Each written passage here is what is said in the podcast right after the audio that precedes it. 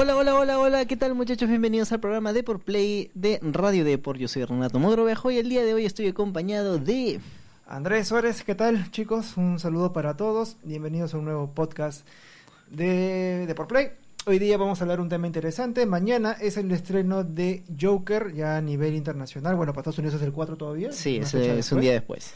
Así que ya tenemos las calientitas, pero bueno, ya como sabemos que Joker sí ha hablado mucho, hoy día tenemos una perspectiva distinta al respecto. Pero antes de comenzar, comentarles que este podcast lo tienen, nos tiene, ah, perdón, lo tienen a través de iTunes, Spotify, Spreaker, Google Podcasts y otras plataformas donde ustedes escuchan sus programas favoritos. Además que tenemos un impreso en el diario Depor, lunes, miércoles y jueves son los días elegidos, pero también depende pues de la coyuntura del fútbol, si hay Champions, si hay Liga Nacional, si hay Clásico.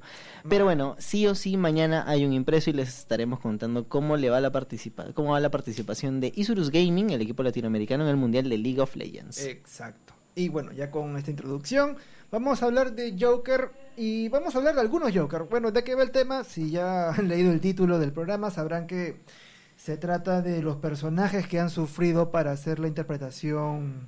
Digo, los actores que han sufrido para interpretar a sus personajes.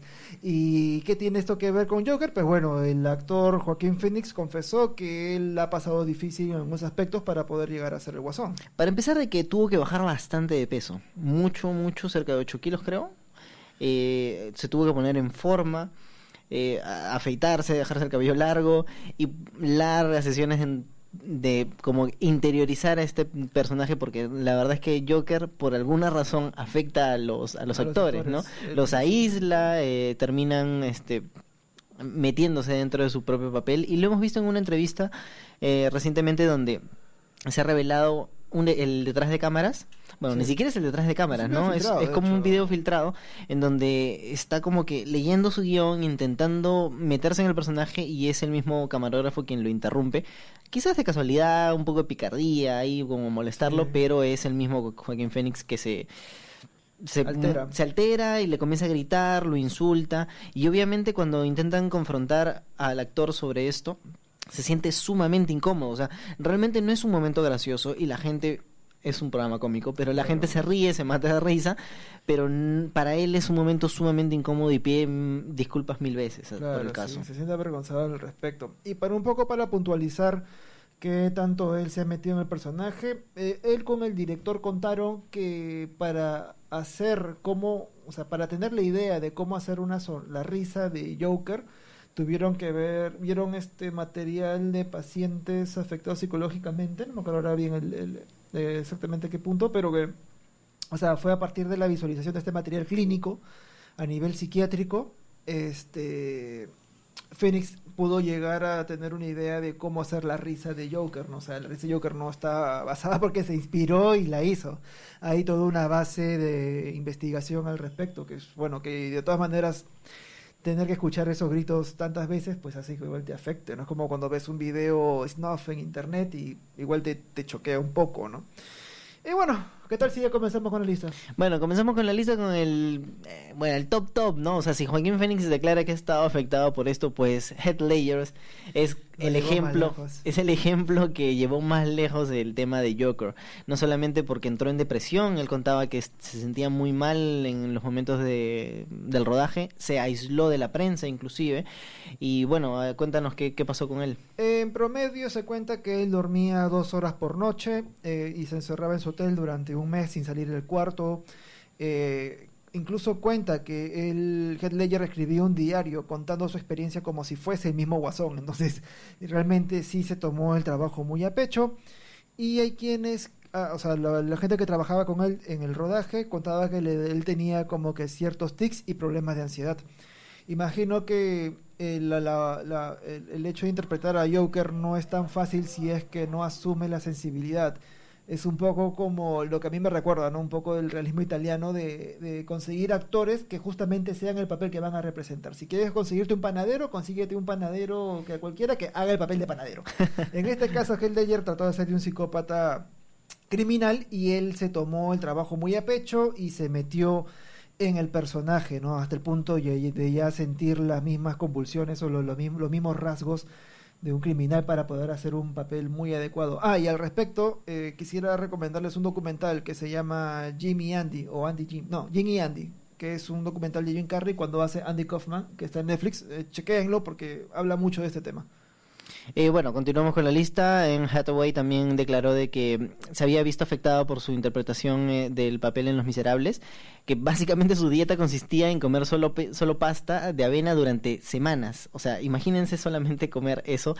Y bueno, los días de rodaje son muy cansados para los actores, tienen que estar moviéndose, tienen que estar trasladándose también entre diferentes escenarios y es un trabajo completamente físico, como el de un obrero prácticamente, entonces estar comiendo eso es complicado.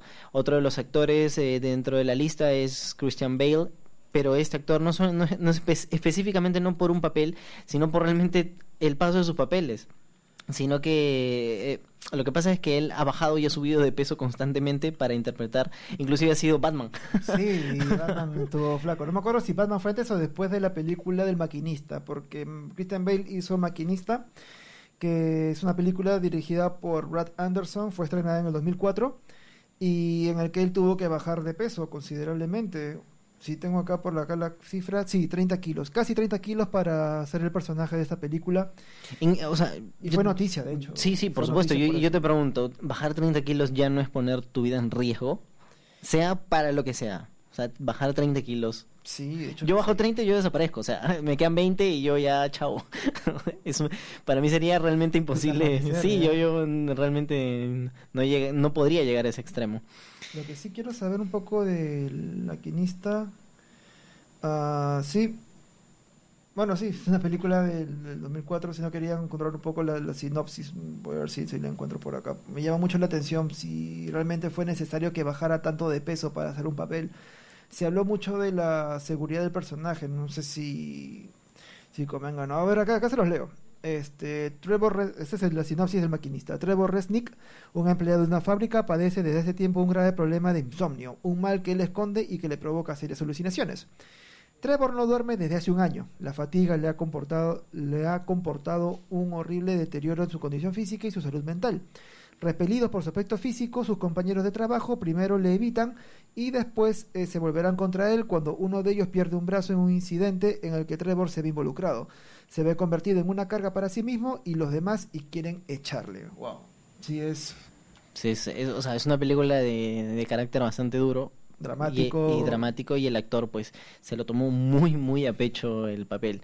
Bueno, y eh, este, el siguiente que vamos a decir pues va a causar un poco de polémica, pero se trata de Jared Leto, que también interpretó a Joker en Suicide Squad. Y bueno, es que él... Yo creo que la versión de Guasón, o sea, si la sufrió Heath Ledger y la sufrió Joaquín Phoenix, bueno, habrá que ver el resultado, pero sabemos que la sufrió.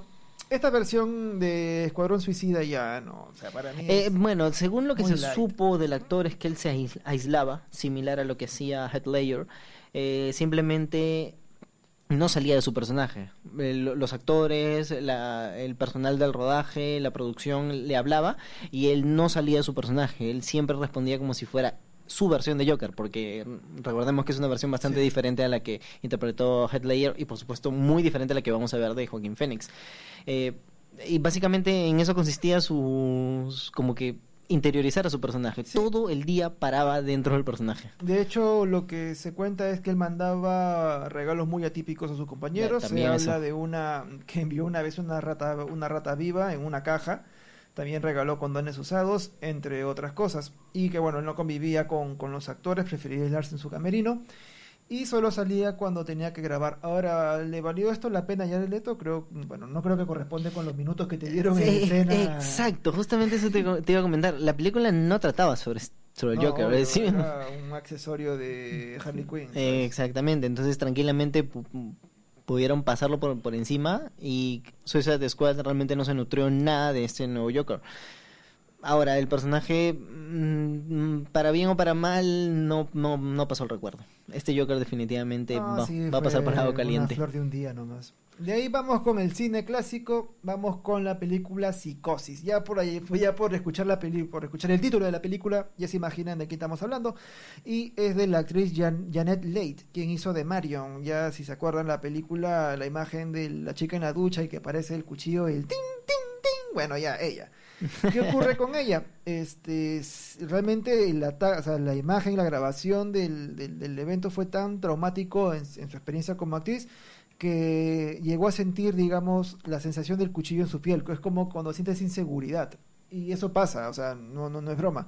es como, por ejemplo, cuando tienes un accidente automovilístico y tienes miedo a subirte al auto. Claro, algo así por el estilo, ¿no? O te quedan secuelas eh, de, algún, del elemento que te generó el trauma, ¿no?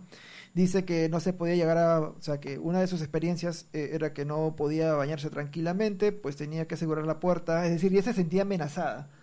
Y bueno, Hitchcock también se caracteriza por hacer escenas muy vivenciales, ¿no? Entonces, hay veces, hay directores, por ejemplo, no sé si Hitchcock lo hizo esto con, con de Late, pero bueno, sé que hay directores que, por ejemplo, no informan a sus actores de lo que va a ocurrir para que la reacción sea como eh, que sea este auténtica. Por ejemplo, la película Duro de matar. En la película Duro de matar uno, cuando lanzan al, al, actor, al villano del edificio, no se le ve cayendo en cámara lenta, ya lo que iban a hacer era contar hasta tres, pero al, al actor lo soltaron cuando contaron dos.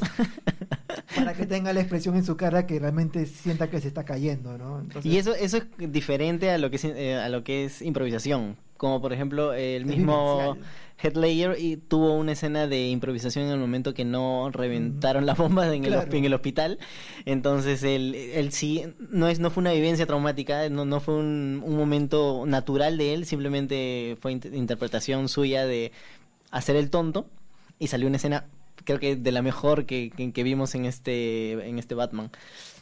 Ahora vamos con la siguiente película que es El pianista, en la que el bueno, personaje que corresponde es Adrian Brody. Él hizo del pianista Vladislav Spielman eh, que es un pianista polaco, el cual eh, se trata de todo su drama desde que tomaron los alemanes la ciudad, hicieron el gueto de Varsovia y bueno, cuenta un poco las aventuras de él en una ciudad tan destruida por la guerra, ¿no? Ahora, bueno, si tú creías que Headlayer pues fue el extremo, realmente eh, pues cosas que pasan en vivo.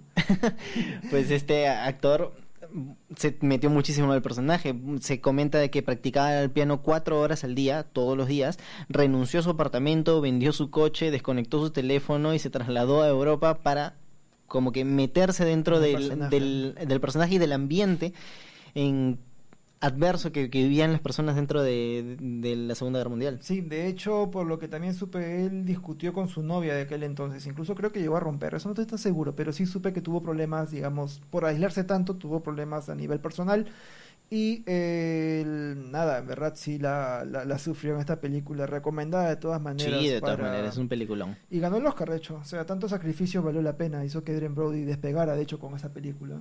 De ahí no sé qué otra película ha hecho. Pero, despegó. Pero despegó. eh, muy buena. Ya bueno, ahí y bueno, Shirley Duval, que para mí es, si alguien, si me está escuchando Shirley Duval, imagino que si es que lo hace o no Shelley Duvall es mi amor platónico, Lucina. Yo la he visto en la película, la película, la película que pues, todo el mundo la conoce, ¿no? El Resplandor de Stanley Kubrick. Y justamente es esta película la que, entre comillas, la traumó. o sea, y, comentábamos antes de abrir en los micros que, imagínate ver el rostro de Jack Nicholson así todo desquiciado y que te abra la puerta a cuchillazos. y, que, y, que justamente eh, en el detrás de cámaras de The Shining o El Resplandor. Ah eh, todo el mundo, toda la producción, inclusive Kubrick, está como que bromeando y quien no sale del personaje es Jack Nicholson. Está con el cuchillo caminando como un desquiciado y ya está listo para su escena y está con toda la adrenalina. Hay, de hecho hay una escena antes, que rompa la puerta de la previa, de él cómo está caminando, caminando en círculos y luego ya se dispone a, romper la puerta. Este, bueno, la, actriz que hablamos es la, esposa de Jack Nicholson en, la trama. Eh, ahora, eh, ¿cuáles son unos datos interesantes del estrés que le generó el papel a ella es que bueno, pasó hay una hay una hay una escena muy particular que es en la que está en las escaleras, que Jack Nicholson eh, se acerca a ella de manera amenazante y ella está con un bate y que está subiendo poco a poco las las escaleras. Claro. Esa, esa, escena la grabaron un montón de veces y siempre le echaban el pato que la culpa la tenía Duval, la actriz. Y ella repitió y repitió y repitió porque ya estaba desesperada. Y esa desesperación era porque ya ella, su psique ya no podía seguir aguantando. Además, Kubrick había ordenado que la producción no se comunicara con ella, que se arisca con ella, para de tal manera que ella entre en el personaje del rechazo, ¿no?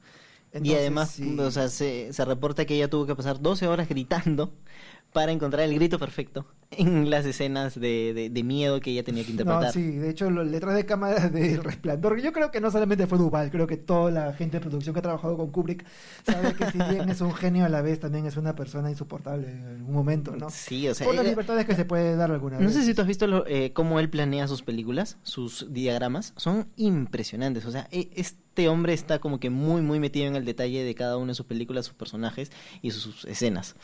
Y bueno, en este caso, pues afectó a la actriz. Sí, no, de hecho, algo, algo tenía, algo tenía, alguien tenía que salir afectado de esa película para ser tan buena y bueno, quedó en la historia. ¿no? Y ya para ir terminando, Patrick Wilson, el actor es el que aparece en el expediente Warren, el caso Enfield, y nada, dice que con, o sea, que, que se metió tanto en el papel de investigador paranormal, ya saben, ¿no? La historia de los cazafantasmas, entre comillas, que van a diferentes casas que están, de toda la saga del expediente Warren, que van a la casa, se investigan si actividad paranormal, o sorpresa hay un fantasma, o sorpresa hay que exorcizarlo, o sorpresa hay mucho susto. Ya bueno, ¿qué pasa con Patrick Wilson? Que él, al meterse en el papel e investigar un poco y utilizar todos los recursos eh, de la trama para poder investigar si es que hay fantasmas o no, él acabó este, interiorizando el temor de que si hay fantasmas o no en su casa. Y él se obsesionó con la idea que en su propia casa incluso estaba embrujada. Y llegó, digamos, esa, esa cierta incomodidad del, personaje, ¿no? Son, son cosas que al final te acaban afectando. Bueno, imagínense, o sea, si uno ve una película de terror y le da miedo y uno va a su casa y luego no quiere apagar las luces, imagínense cómo debe ser para un actor. Entonces, esos han sido pues una lista pequeña de algunos actores que se han sentido como que amenazados, que se han sentido afectados o realmente, tanto física como mentalmente, por sus papeles. Eh, pero si tienen algún otro actor que ustedes recuerden, pues nos dejan en los comentarios. Y bueno, yo creo que también hay otro efecto ¿Cuál? que esos actores, fuera ya no del, del de si te afecta o no, esos actores que se quedan atrapados en su papel, yo no sé, te juro, yo no sé y me, y me da un poco de miedo si Robert Downey Jr. va a poder salir del papel de Iron Man después Sí, de él- 11 años. Si él no quiere, creo, yo dudo que la gente lo deje huir. Ya creo que se ha metido. Incluso en la película. El mismo Hugh Jackman, o sea, No, eh, puede eh, ser cualquier cosa, pero ya. pero Hugh. Jackman es, ahora más se dedica a los que es musicales y teatro. Y ahí sí se desempeña muy bien, pero ya no le están dando papeles en películas como que No, que es- lo que se ha visto en Wolverine. Ya es el héroe de acción por Exacto. excelencia y es un mutante, no va a vivir y morir con ese con, con ese Claro, papel. pero esto ya no es. Creo, creo que es mitad mitad, ¿no? La gente lo sigue viendo como el personaje y el actor como que todavía no, no puede romper el, por su más que papel. por más que lo haga, por más que se rape y actúe de cualquier otra cosa, él no va a dejar de ser. Y- ¿Sabes quién sí creo que rompió muy bien su papel? Eh, el actor este que ahora hace de, de profesor Javier en los. X-Men, pero la nueva generación. Ese muchacho me parece impresionante. Impresionante. O sea, versátil al mango. Sí, bueno, sí, de ahí, bueno, de ahí hay actores que nunca van a salir, ¿no? Daniel Radcliffe nunca va a salir. Y eso que El mismo Jim Carrey que tú decías. No, pero es que Jim Carrey sí se obsesionó. O sea, él prácticamente creo que tuvo un problema de. Bueno, él, él tuvo este problema de. No bipolaridad, es de esquizofrenia, puede ser. No, no estoy muy seguro del problema que tenía Jim Carrey, que tenía como que doble personalidad. Y de hecho, cuando ven el documental que les recomiendo que está en Netflix, que se llama Jimmy Andy, eh, Andy toma el cuerpo de él. Y es impactante, o sea, hay escenas en las que Andy en la vida real muere, o sea, en la, peli- en la película está por morir de cáncer y él como que se, se- él se siente que tuviera la enfermedad, o sea, se mete hasta ese nivel de, de interpretar al personaje. Y ya bueno, ya con esto terminamos. Espero que hayan disfrutado la lista, se hayan reído un poco y sobre todo si tienen algún actor, alguna experiencia que ustedes sepan de actores que, que, que han, se han metido mucho en el papel, por favor lo dejan en los comentarios y ya con esto nos despedimos. ¿sí? Sí, yo soy Renato Morovejo, muchas gracias por escucharnos y nos escucharán el día de mañana con otro podcast. Y yo Andrés Suárez y hasta el siguiente. Chao, chao.